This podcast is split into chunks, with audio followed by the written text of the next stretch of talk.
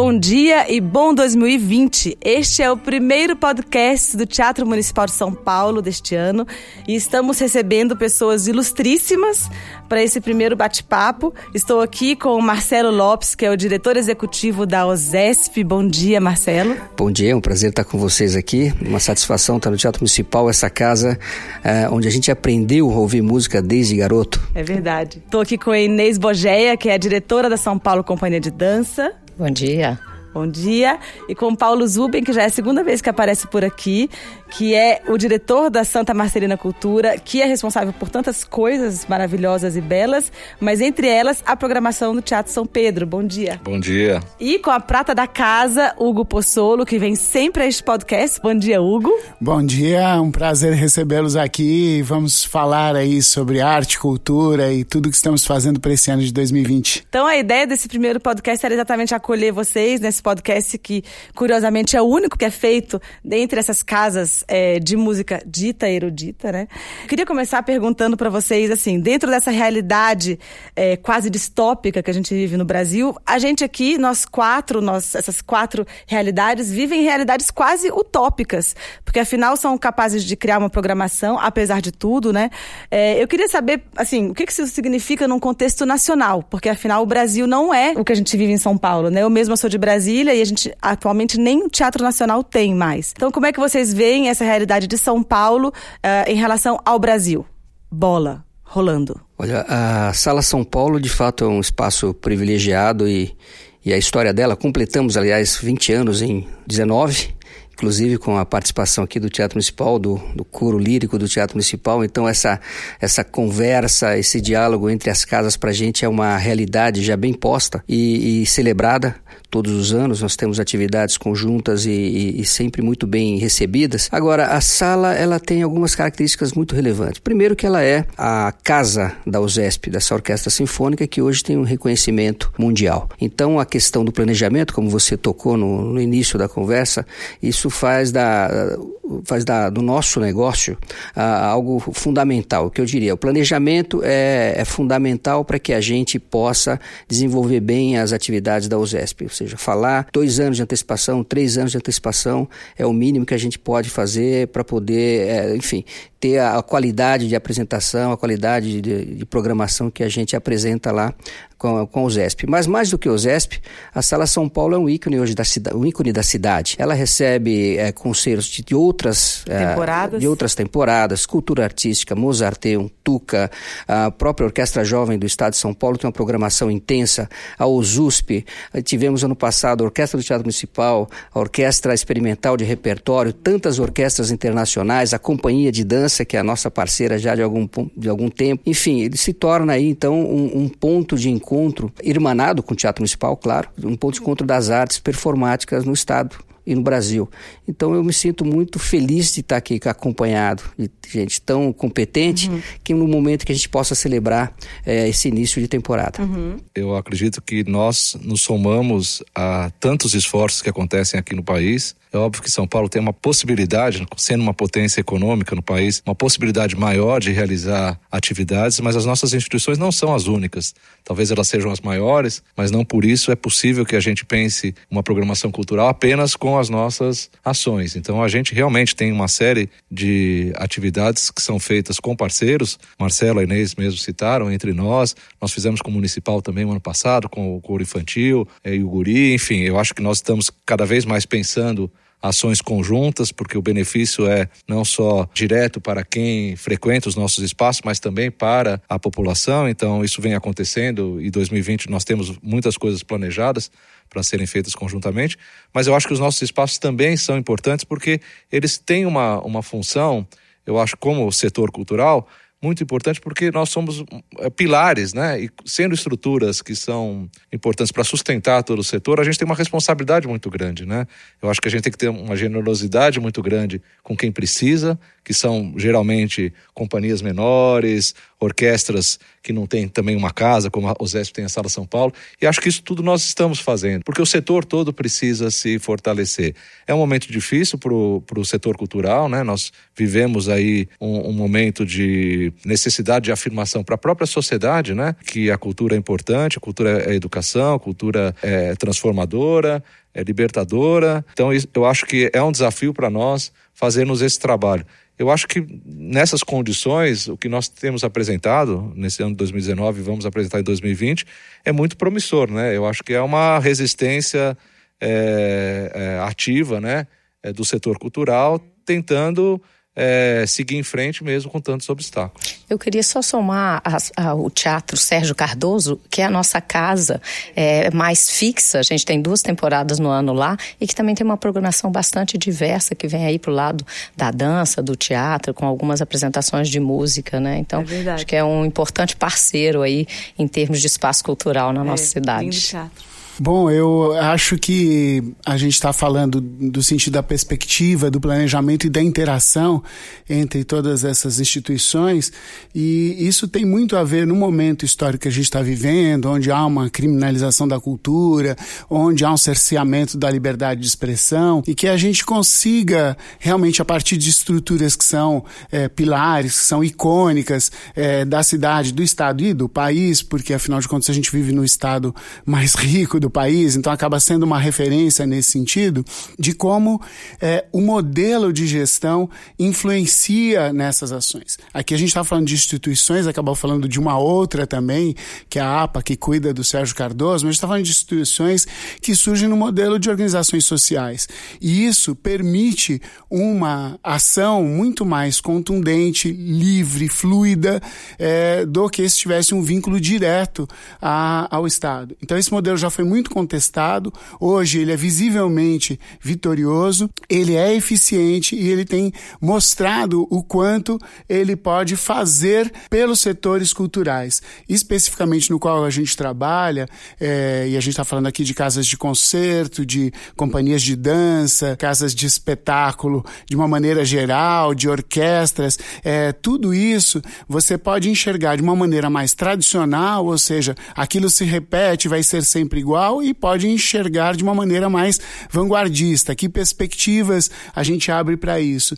E uma não elimina a outra, acho que ambas caminham conjuntamente e a gente pode pensar que o que a gente está trazendo hoje não é mais do que a obrigação de, do fazer cultural e que se confronta com esse momento histórico. Não é que a gente está fazendo isso para se opor ao que está uhum. acontecendo, é o que se opõe o que está se opondo é essa tentativa, é, que é uma tentativa é, de ideologia conservadora, de é, pôr as artes como uma grande inimiga é, da sociedade, quando na verdade a arte é a capacidade transformadora, a capacidade de reflexão, ela gera pensamento. E é exatamente este embate que a gente está falando, de quanto esse pensamento pode ser significativo para a sociedade, quanto ele é necessário, ainda que incômodo, porque muitas vezes o, o, o pensamento gera desconforto mas esse desconforto é necessário para que a gente possa refletir e fazer uma sociedade melhor. E eu acho que a interação entre essas diversas instituições que se dá pelas organizações sociais é fundamental é, e volta à questão da gestão, porque ela tem uma liberdade, uma fluidez que vai além da influência política determinante. Ela é um projeto é, que, obviamente, tem que ter suas relações políticas, a sua visão política, mas não está subordinada à ideia partidária de política que a gente tem no país. E isso é fundamental fundamental. É verdade. E falando disso tudo e da programação, inclusive, eu queria trazer uma frase de alguém que certamente não estaria sentado entre nós, porque é o Chico Science, que ele fala: modernizar o passado é uma evolução musical. E eu queria falar então da programação que vocês trazem para 2020. É, como é pensar, conciliar a necessidade de abertura para novos públicos, popularização e a necessidade de falar ao mundo atual com a linguagem atual, acolher novos criadores, encomendar novas obras e ao mesmo tempo agradar os antigos frequentadores dos espaços? O que, que vocês trazem para 2020 que está nessa. Eu sei que todas essas casas que estão aqui, inclusive a Inês também, estão exatamente nessa ponte entre o passado e o presente, entre os novos criadores e os antigos. A gente vai falar também de Luiz, o Beethoven. Mas agora eu queria que vocês falassem isso, sobre esse, esse desafio de criar uma programação é, dialogando e fazendo esse compromisso entre tudo isso? Para nós, no ZESP, o equilíbrio é, é um equilíbrio instável no final das contas, porque a gente procura pensar a programação, na verdade eu falo aqui em procuração uh, do Arthur, uh, que é o nosso diretor artístico, mas eu participo bastante da, da, da, elaboração da programação. A gente tem que pensar em três fatores. Primeiro, você vai pensar no público de concerto tradicional que quer ouvir a, a, música que ele aprendeu a ouvir desde muito tempo, as músicas que são centenárias, Vamos falar do Beethoven daqui a pouco. E, e, esse desejo do público tem que ser preservado na programação. No segundo aspecto, você tem o público interno, o próprio músico. Ele tem que saber para onde ele vai com a programação da orquestra. É, não esqueçamos que temos ali 150 artistas que, ao final de uma temporada, eles têm que sair de uma outra maneira. Ou seja, eles são. Como é que você aprimora o seu grupo artístico? Através da programação. Então, parte dessa programação é feita para desafiar o próprio músico. E nesse aspecto aí você tem os vários repertórios, os vários períodos, eventuais é, é, direcionamentos específicos para a sonoridade da orquestra, isso vem de uma indicação do maestro. Enfim, você trabalha muito para dentro é, para desenvolver o seu material humano. Por último, não menos importante, é conversar com o seu meio atual, com a, com a com os novos compositores, com a música do futuro. Então ela, a programação olha um pouco para trás, aliás, olha muito, mas tem que olhar muito também para frente, para a música do nosso tempo, para que ela não se torne uma instituição simplesmente museal no mau sentido. Né? Abertura para os novos compositores, abertura para uh, novas encomendas, experimentar novas uh, formas de, de expressão da música clássica. Então esse equilíbrio é um equilíbrio que tem que ser feito tomando em consideração as efemérides, tomando em consideração a, a, a, qualidade do seu grupo orquestral, tomando em consideração o tipo de público que você tem, que você atrai. Então, do ponto de vista técnico, não é fácil.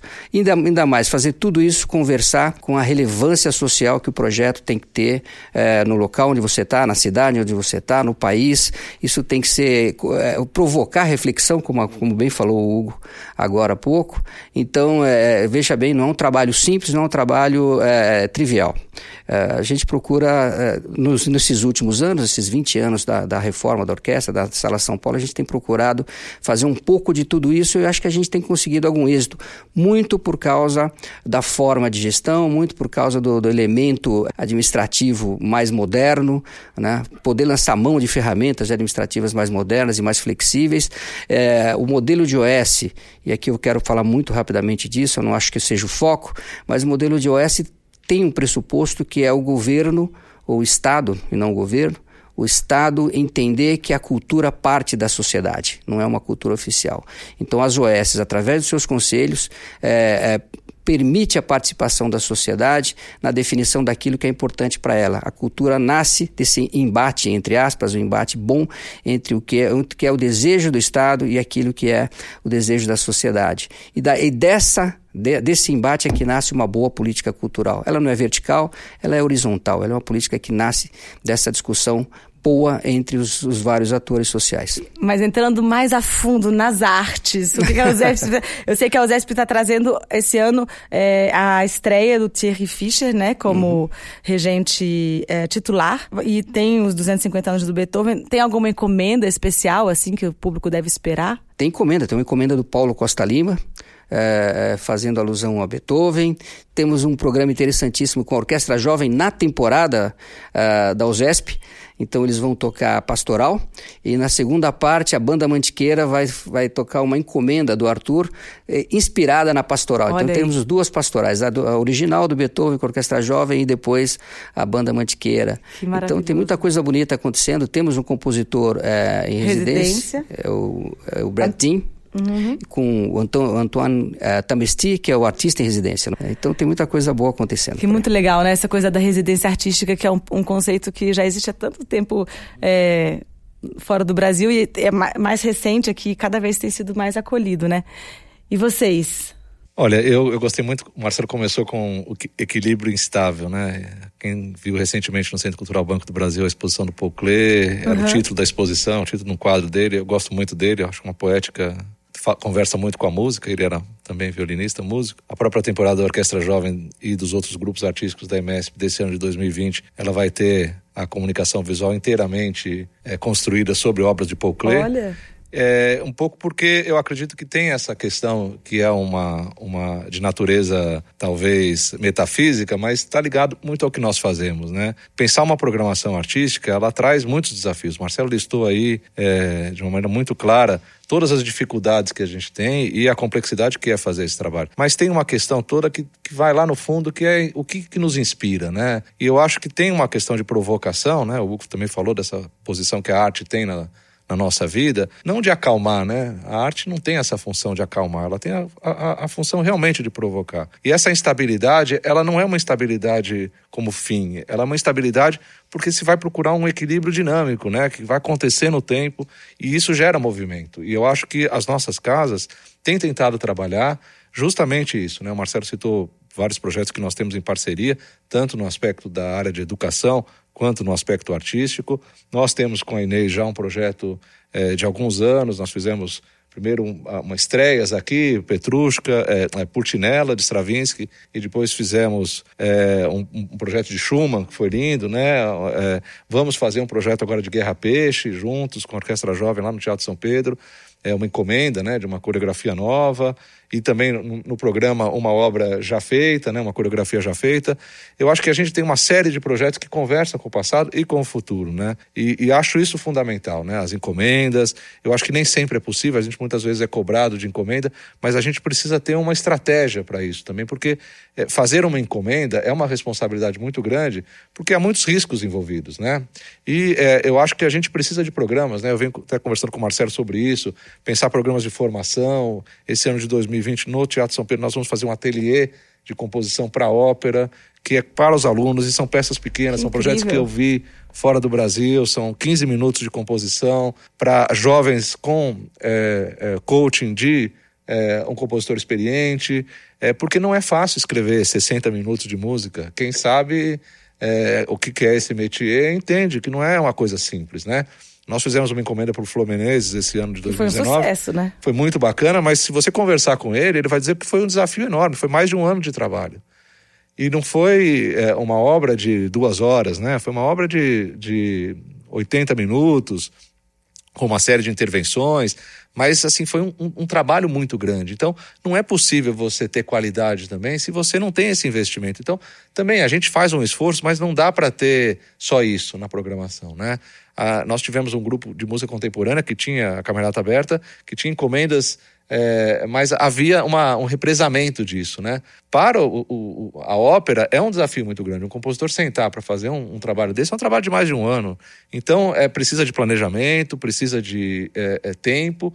Então, é, é, eu acho isso um aspecto né, do que nós fazemos, que é olhar para o futuro. Mas acho também que trazer obras é, consagrados. Você citou Beethoven, acho que todos nós temos nas nossas, nas nossas programações Beethoven. Beethoven é um compositor extremamente contemporâneo, então trazer ele é, é, e a escuta dele para o presente também é um desafio, né? Não é simplesmente tocar a mesma obra, né? Todos, é, a, o Zé já começou com a nona sinfonia é, no final do ano passado, já de uma maneira diferente. É, é, você pode trabalhar com o passado, provocando um pouco né, essa percepção que a gente tem daquilo que é o nosso grande repertório. Né? Então, eu acho que é um trabalho desafiador, é encantador, é um privilégio é, é, fazê-lo, né?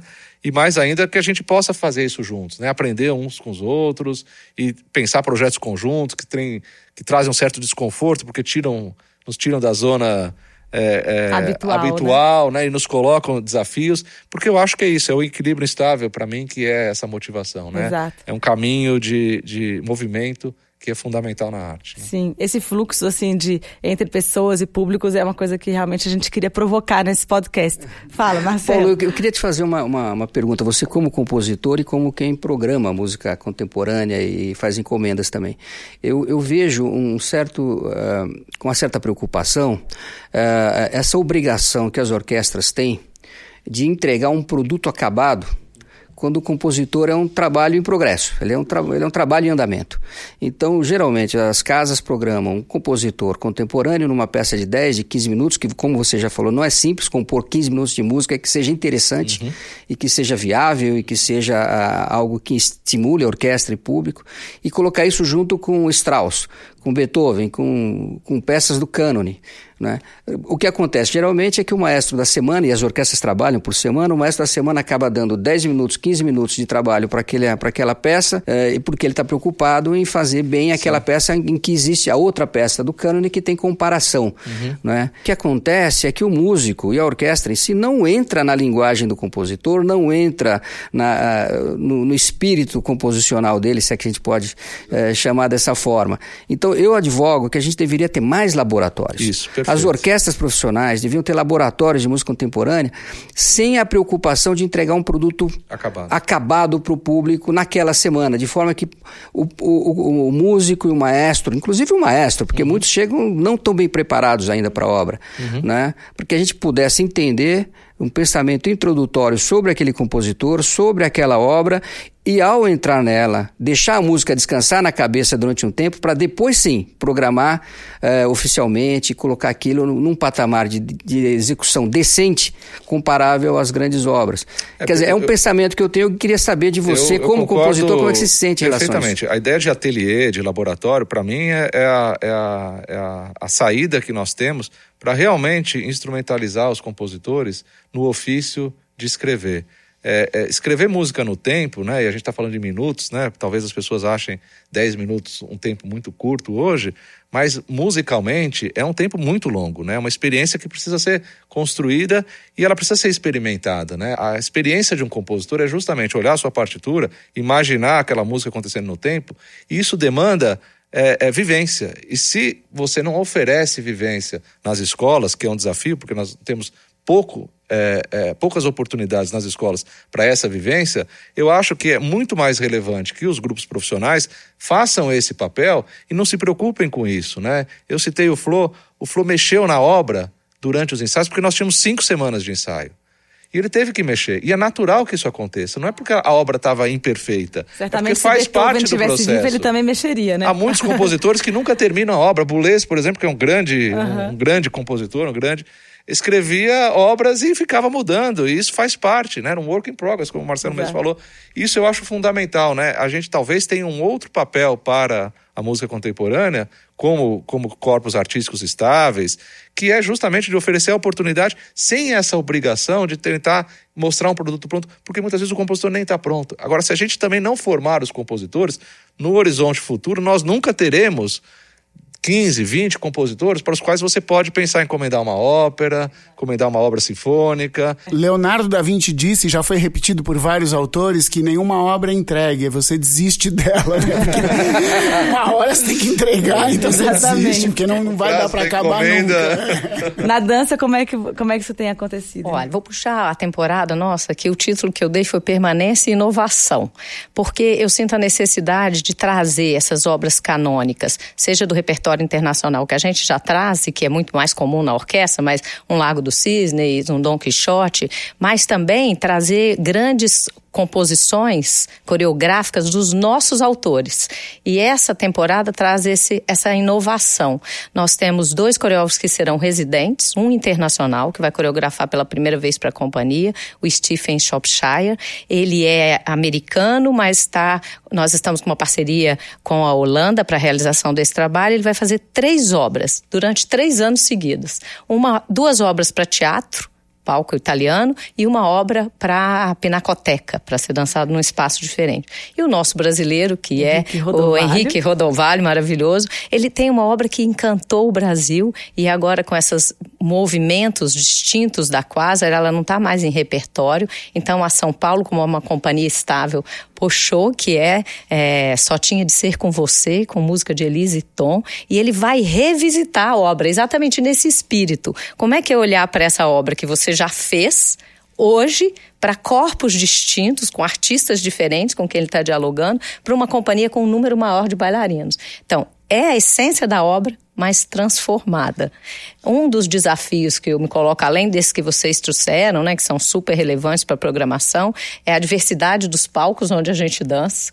Então, a nossa parceria que vem aí trazendo Portinari, Guerra Peixe, Ana Catarina Vieira, uma coreógrafa contemporânea que usa dança popular no espírito, e com música ao vivo, não é? Como é que nós vamos colocar todos esses grandes artistas dialogando e revelando para o público que quando uma obra nasce é como um bebê que a gente vai ter que criar, cuidar. A minha fica dançando aí muitos anos essa obra, até que ele fique mais gordinho e parrudo. Então, para os meus assinantes eu sempre brinco. Quando uma obra chega ao mundo, a gente tem que aplaudir para vibrar positivamente com boas energias, porque como o Paulo disse, quando a gente convida alguém para fazer uma criação, é uma aposta coletiva. E a gente só vai saber de fato o que ela dá, ou como é que essa obra se deu, no tempo. E o dia da estreia é o dia que todos nós estamos super energizados, junto com a plateia, para fazer com que essa obra ganhe de fato uma vida longa. Então, acho que a temporada da gente traz essas duas questões da permanência de um repertório muito importante das artes permanecer vivo e dando oportunidade ao público de assistir ao vivo. A dança ela se realiza plenamente nesse contato, né, do público com os artistas, mas também apontando inovações, seja na, na criação de novas propostas artísticas, seja na manutenção de um repertório já existente. E o desafio que a gente tem é de encontrar esse equilíbrio entre o diálogo muito vivo com a plateia, que promova uma memória daquilo que nos faz mais humanos, com um desafio de para onde queremos ir como coletividade no momento de hoje do nosso país e do mundo. Uhum, né? Muito bom. E a nossa casa, Hugo? Olha, eu acho que primeiro eu queria falar de aspectos que o Marcelo e o Paulo tocaram, que é, cruzam muito na, na, na, minha cabeça por causa do complexo Teatro Municipal, que envolve não só o Teatro Municipal, mas também a, a fundação, que está para ser extinta e que abriga duas escolas, uma de dança e uma de música, e como é importante e significativo que a gente tenha uma interação entre a formação e a difusão. Essa separação que a gente faz, é, que ela é, é, é tênue muitas vezes, óbvio que tem o jovem em formação, mas às vezes tem aquela pessoa que já avançou na formação, mas ainda não se profissionalizou, mas ela já tem essas qualidades e que a gente precisa saber abrigar e, e criar interações e abrir espaços.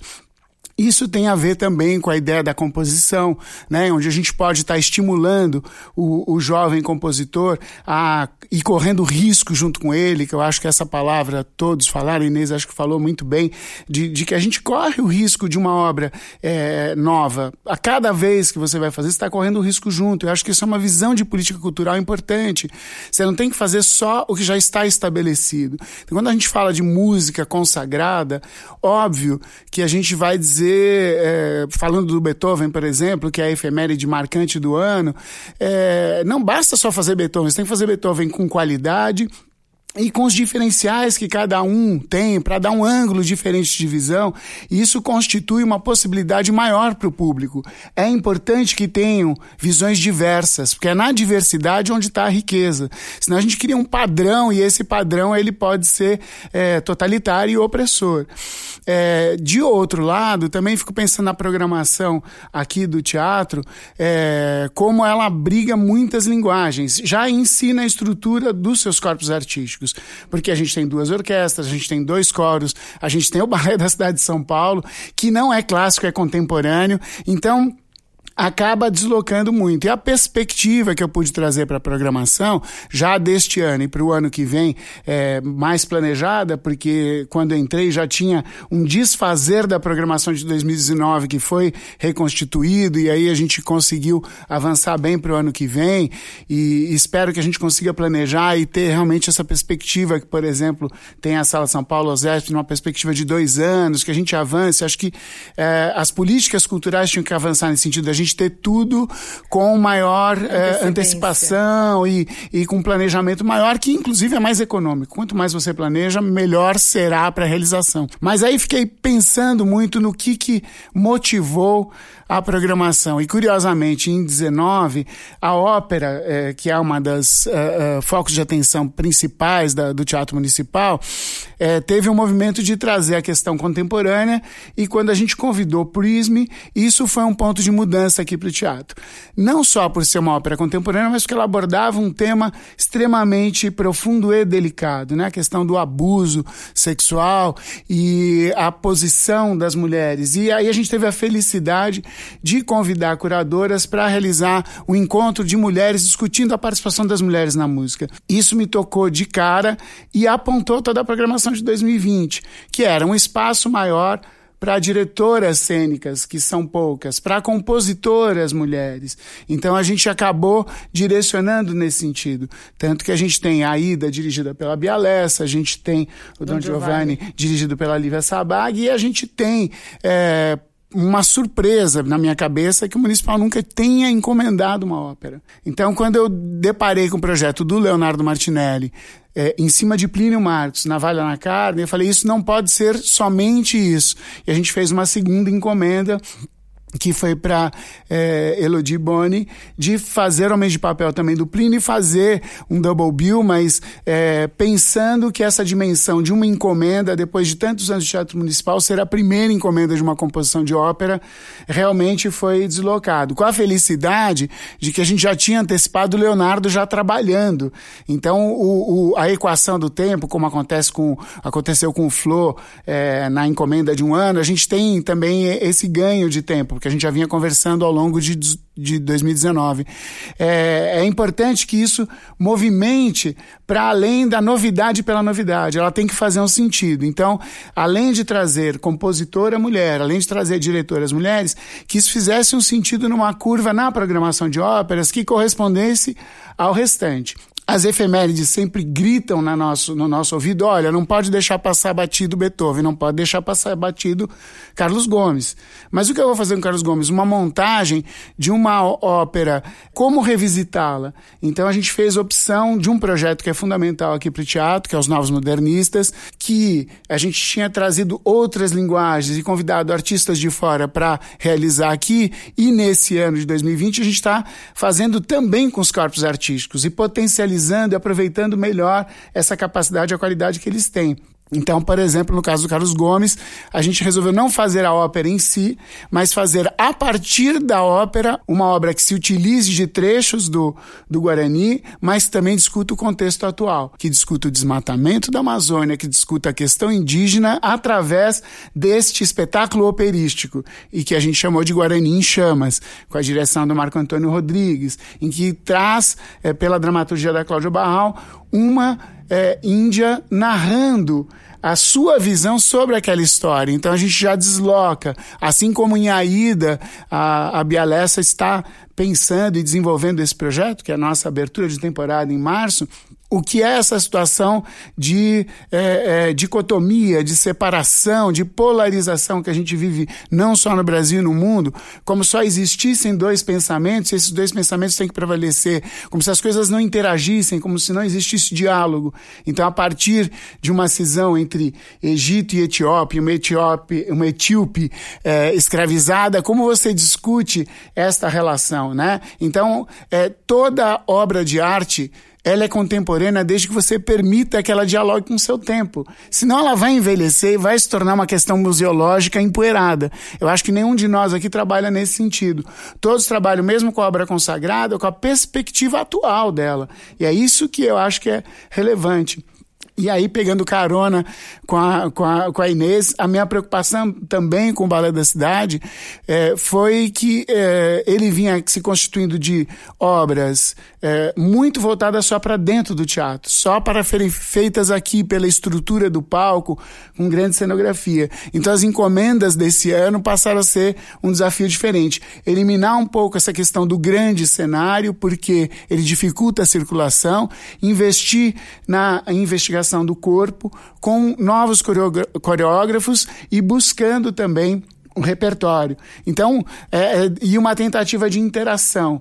Então, já vou aproveitar, já faço convite para Inês agora, porque a gente vai repetir o Festival ETE e quer a São Paulo Companhia de Dança junto com a gente, Oba. interagindo com o Bala da Cidade, para a gente fazer de grandes workshops, grandes encontros, também espetáculos experimentais, que não sejam espetáculos de entrega final. Isso no caso da dança. E para música tem muita coisa também. Enfim, eu só estou dando exemplos da programação, porque é, no caso da ópera, no caso de espetáculos operísticos, não são necessariamente ópera, no caso da dança, que a gente busque uma relação com a história, mas o aqui e agora da história, que a gente estabeleça um olhar sobre o que a gente está vivendo no país nesse momento, no mundo nesse momento. Maravilhoso. E falando de público, é, existiu uma pesquisa aqui do Municipal que disse que 42% do público de 2019 veio ao teatro pela primeira vez. É verdade, Hugo, isso? É, o, bacana dessa pesquisa, que me deixou muito animado, minha primeira leitura da pesquisa, eu falei, nossa, o que a gente trouxe de programação de teatro dentro do teatro, que não tinha muito tempo, é, os espetáculos diferentes trouxeram... Não, essa pesquisa foi feita somente em concerto, dança e ópera. Maravilhoso. Então, esses 42% de aumento já estão relacionados ao conteúdo desse tipo de trabalho que é, é o eixo central da casa. Se a gente fosse contabilizar o aumento aumento de quem esteve aqui no Festival Mário de Andrade, que foi uhum. muito importante pela presença da Fernanda Montenegro uhum. aqui, que foi a virada do livro da Secretaria Municipal de Cultura, mas que movimentou muito e que é, significou, é, para além do que aconteceu no momento, curiosamente, que a, a, a Fernanda Montenegro ela foi atacada muito depois que a gente tinha feito uhum. o convite. Mas foi simbólico que ela chegou no momento em que ela foi atacada. E isso é, gerou realmente uma mobilização do público muito grande, onde foi discutido, e ela lançou uma frase aqui muito importante, que é, é, é, tão óbvia, mas é tão necessária ser dita, que é que nenhum sistema vai nos calar.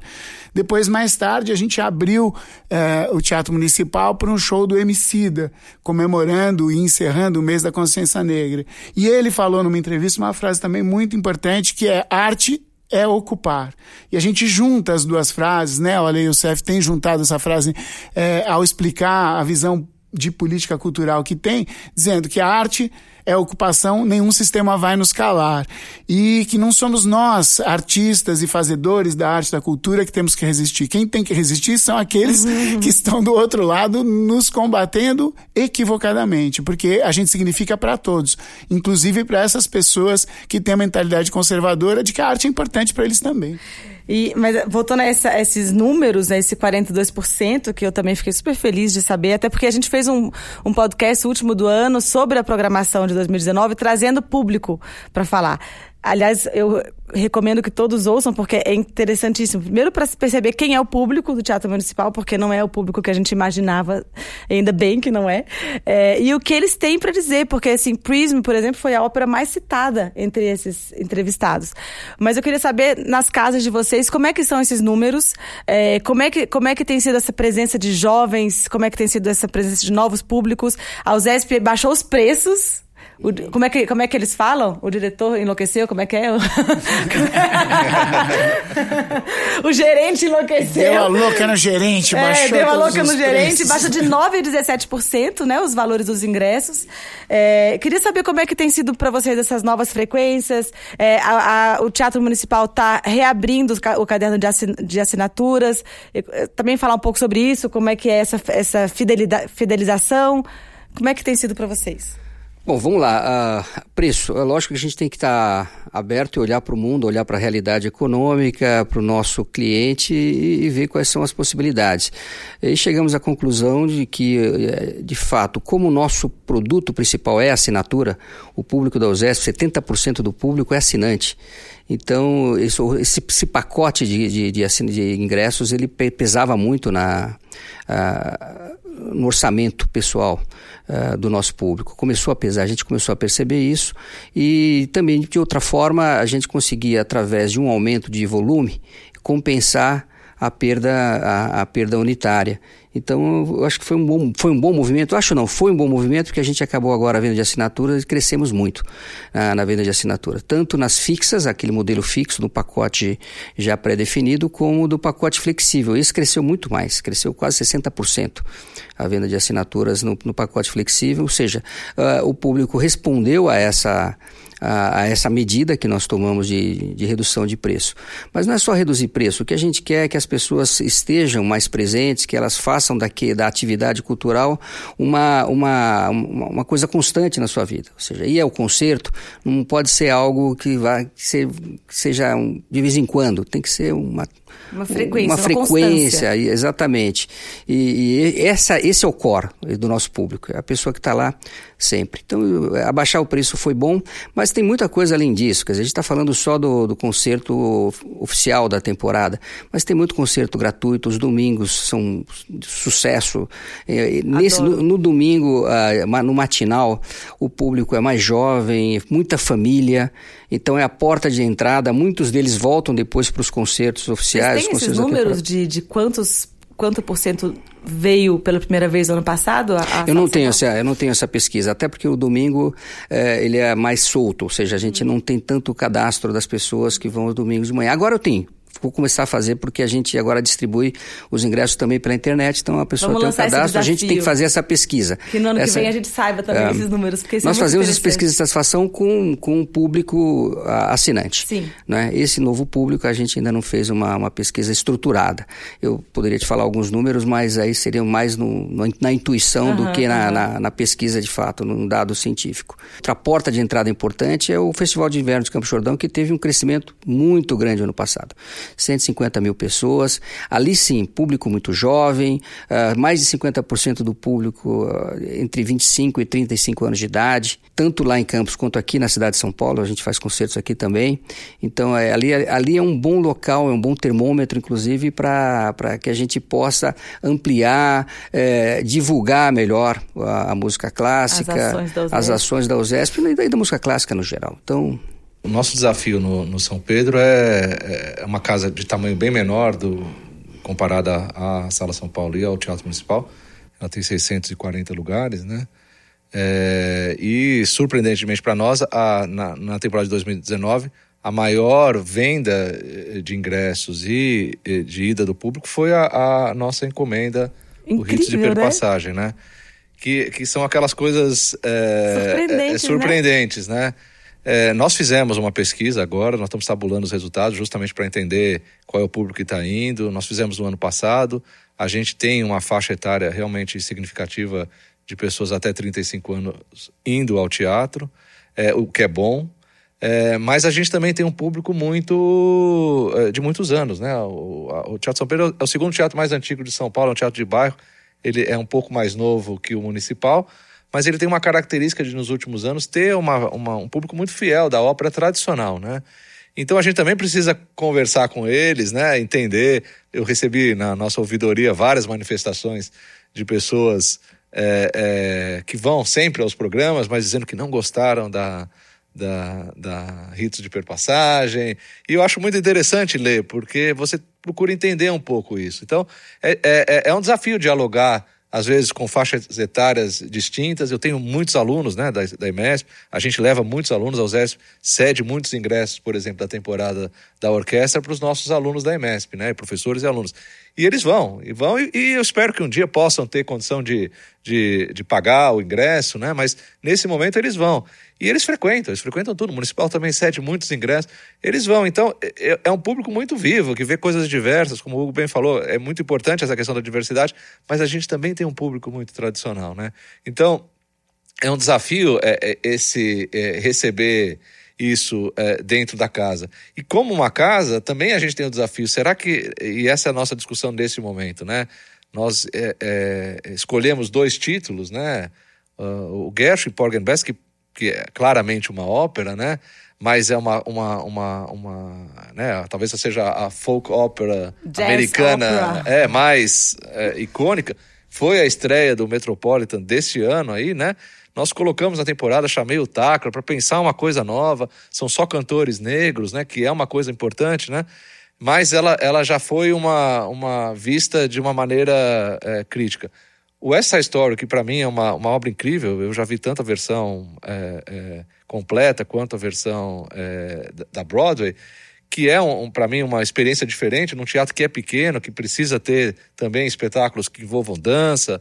E Gershwin é um compositor é, é, é, mais, é, talvez mais aceito é, pelo público geral. E Bernstein, talvez menos conhecido, mas essa obra é muito conhecida, né? E, e, e tinha uma, uma para mim uma natureza de discutir esses amores impossíveis, né? Que tem nas, nas montagens todas. Ariadne Naxos é o amor impossível dela. É, Capulete Montec é, é, é, o nosso Romeu e Julieta, ainda. que é o West Side Story. Sim. É, enfim, todos falam desses amores impossíveis, né? Então, mas aí a gente tem um público tradicional que critica, que não gosta, porque vai ter é, é, então é, é, um desafio. Porque faz uma ponte com a, com a linguagem do musical, de certa forma, ou faz, foi, foi colocado dessa foi forma? Foi colocado dessa forma e eu, assim, e que seja isso, Mas né? Que seja, porque, porque gente, quem não é vai Bernstein, ouvir Maria, Bernstein, Maria, exatamente. Maria, eu tenho, eu tenho defendido uma ideia, porque a, a questão da ópera, às vezes tem no imaginário somente a ópera do século XIX.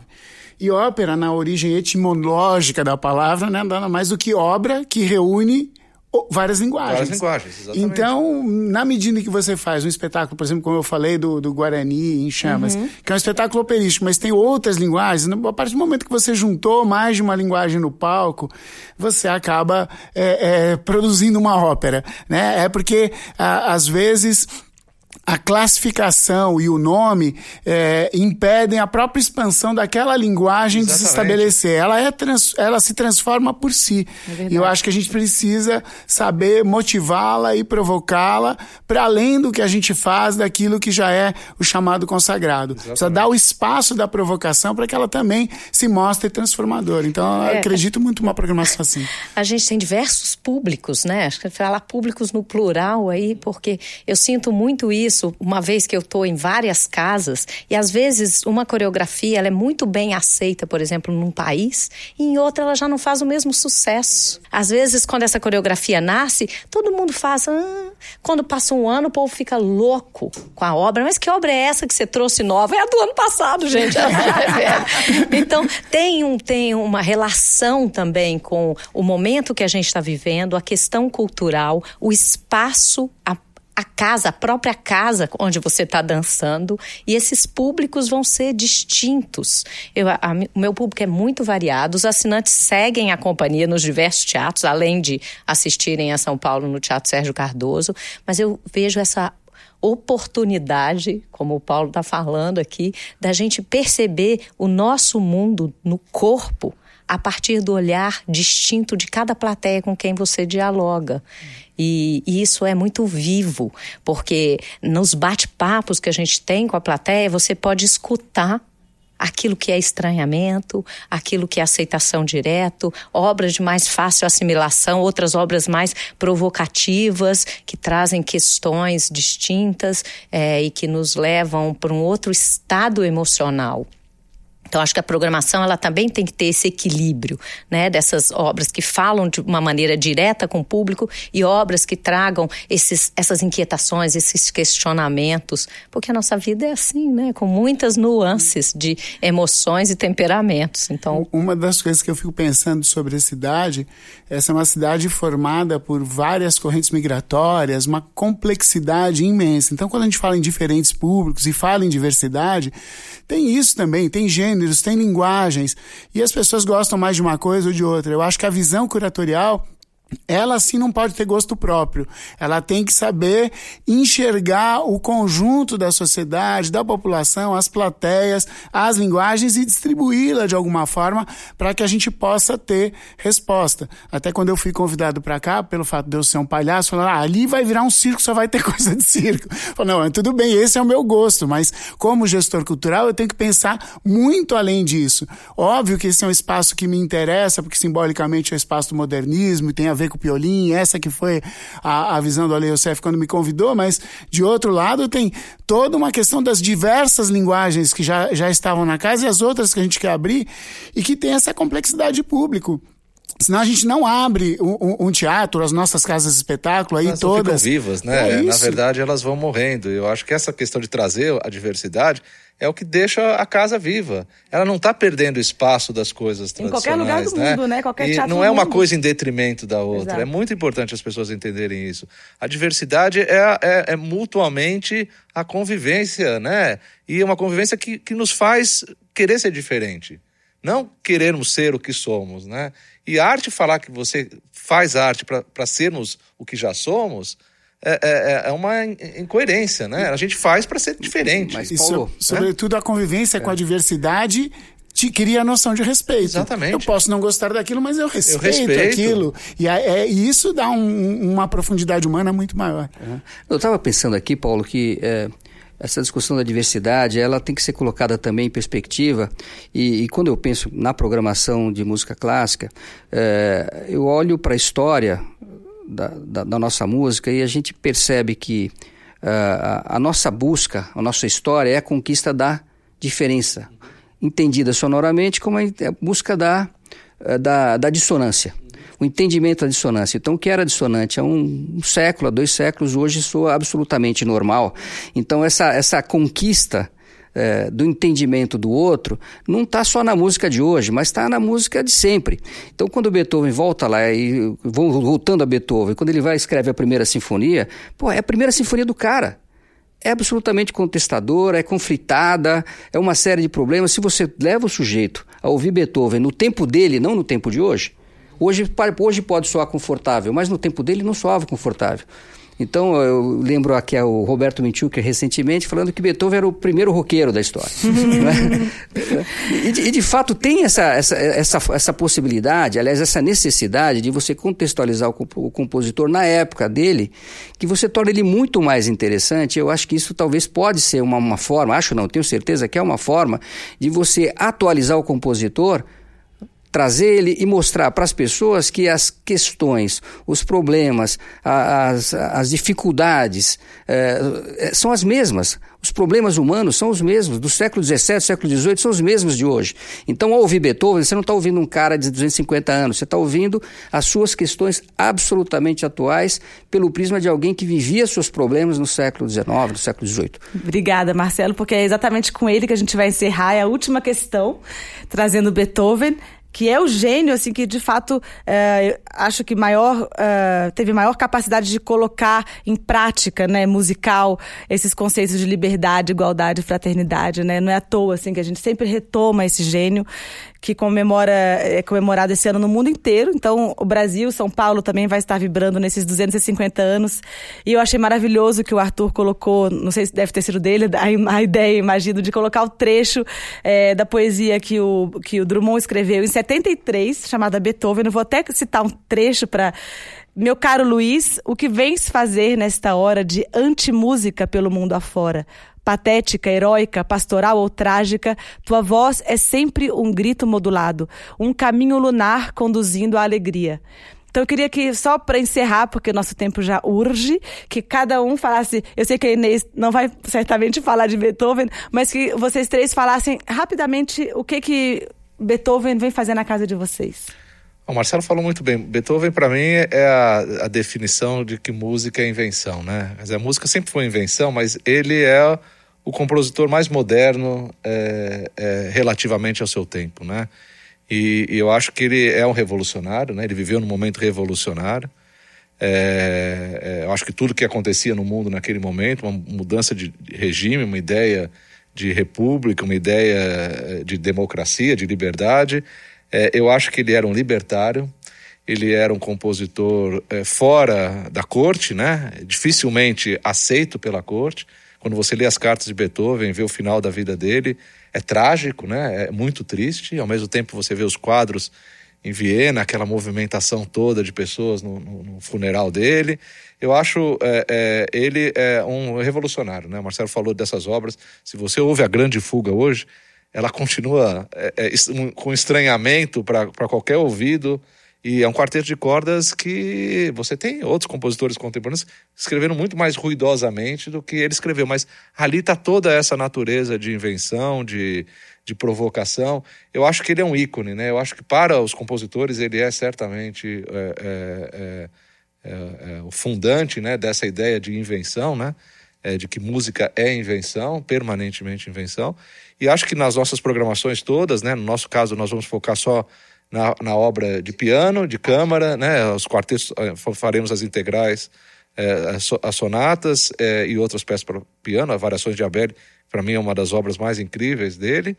E faremos também a integral dos quartetos de cordas, porque é o tamanho do teatro, é a finalidade também educativa, nós vamos fazer isso trabalhando, analisando as obras.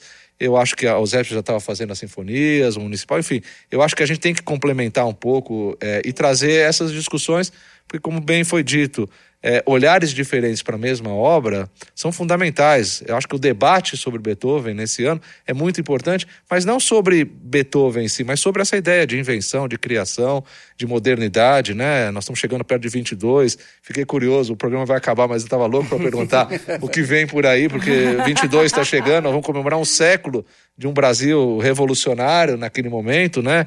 Eu acho isso fundamental, eu acho que é o que a gente defende, acredito muito nisso, e acho que o Beethoven representa um pouco essa ideia.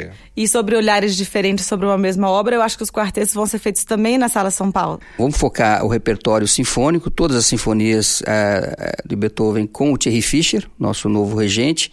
É, isso é muito bom, é momentoso porque ele, ele, ele vai poder ter a possibilidade de trabalhar a sonoridade da orquestra a partir de um compositor é, que é o ícone, assim, já, como o Paulo falou. É, vai moldar essa nova sonoridade que ele vai trazer para o Zesp a partir é, é do o que a gente Beethoven. espera, a partir disso. É o, que, é, o que ele, é o que ele pretende fazer e tenho certeza que vai ser bem sucedido. Também o grande repertório coral, a fantasia coral, enfim, tudo mais, essas grandes obras corais. Faremos também as, a, todas as sonatas, as 32, os concertos para piano, concerto para violino, tríplice, as sonatas, as 32 sonatas. Você já tem uma, uma seis últimos quartetos, uma, uma amplitude muito grande é, da, da obra do compositor. Mas o, o, Beethoven, ele, o Paulo falou muito bem, não tem muito a complementar. A gente não pode esquecer que esse cara pôs a música no romantismo, né?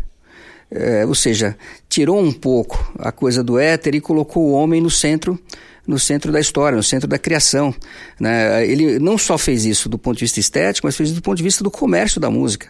Foi o primeiro compositor a se vender Uh, uh, como tal, né? Negociar com as editoras. Negociar com as editoras. E... Ou seja, ele mudou a forma como se comercializa a música, como se via a música. A música passou a ser mais autoportante a partir do Beethoven, né? E, e, e seja, colocou o criador compositor no centro é, do negócio musical. E, e, isso permanece até hoje, em grande medida. Lógico que hoje você tem uh, o intérprete muito valorizado, você tem, a, como diz o, o Barenboim, você tem a, a, mídia muito valorizada, a mídia física, nem mais a mídia física, porque agora o streaming tomou conta. Não é? Mas é, hoje você pensa na música a partir do compositor. Você vai, você vai ouvir Beethoven, você vai ouvir Brahms, ou Mahler, ou Strauss, é isso que se fala, é, é esse é o, no, o, nome do nosso negócio. Eu não vou mais ouvir o fulano tocando Sim. Beethoven, não é? Ou, ou, a obra encomendada por alguém, mas é o compositor no centro do negócio. Beethoven fez isso, então eu acho que o, o, o nome do negócio, música clássica, foi fundado a partir dessa perspectiva é, de Beethoven. Hugo. Bom, aqui é, pelo fato da gente ter o quarteto, né, que é também um corpo artístico importante da casa, a gente vai fazer toda a integral dos, dos quartetos Beethoven. Também, como a gente já fez em 19, fazer a maratona que eu falo com o Roberto Minchuk, essa coisa do Beethoven ser o primeiro roqueiro da história, eu chamo o, o Roberto Minchuk de Beethoveiro. Ele é um apaixonado pela obra do Beethoven e como a gente fez a maratona de em três dias tocar as nove sinfonias, isso acontecerá em dezembro, que é a data da efeméride, a gente concentrou isso tudo e claro, por ser uma casa de ópera, tem esse diferencial de poder fazer o Fidelio, a única ópera do Beethoven, mas ela não será feita dentro do municipal. A gente vai trabalhar dentro do conceito de site específico, ou seja, de buscar um lugar com a identidade da temática, que é uma, uma temática bastante política também, que é a questão é, do aprisionamento político, do exílio, da masmorra, da tortura. São elementos que estão aí em discussão hoje e que na obra dele, no Fidelio, está bem evidente. Então a gente vai procurar relacionar com algum espaço na cidade que dialogue com isso para que a ópera também é, não fique restrita ao espaço do Teatro Municipal. É importante que a gente leve ela para outros lugares da cidade, que atinja outros pontos, porque muitas vezes o Teatro Municipal, e eu acredito que a Sala São Paulo, acontece com São Pedro também, são vistos só como casas de espetáculo e não como um corpo vivo, atuante, com muitos artistas. Aqui no Municipal são mais de 400 artistas diariamente trabalhando, buscando excelência. Então, a gente tem que é, dar visibilidade a esta vida que acontece dentro das casas de espetáculo, né? Então eu gostaria de agradecer a todos vocês, porque foi lindo, foi o nosso maior podcast mais longo. Acho que a gente tem, deveria refazer, tipo, no, meio do ano, para ver como tá indo a programação.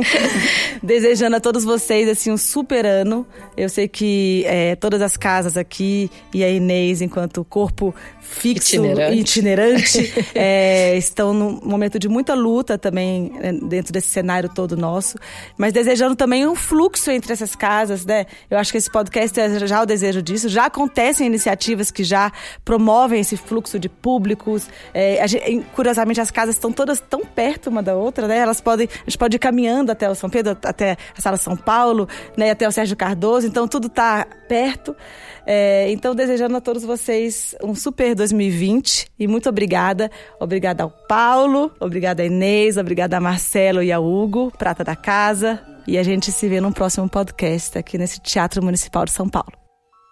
Este podcast tem apresentação, roteiro e direção de Ligiana Costa. A gravação e a edição são de Felipe Caldo. Produzido pelo Instituto Odeon, apresentado pela Secretaria Municipal de Cultura e Fundação Teatro Municipal. São Paulo, capital da cultura.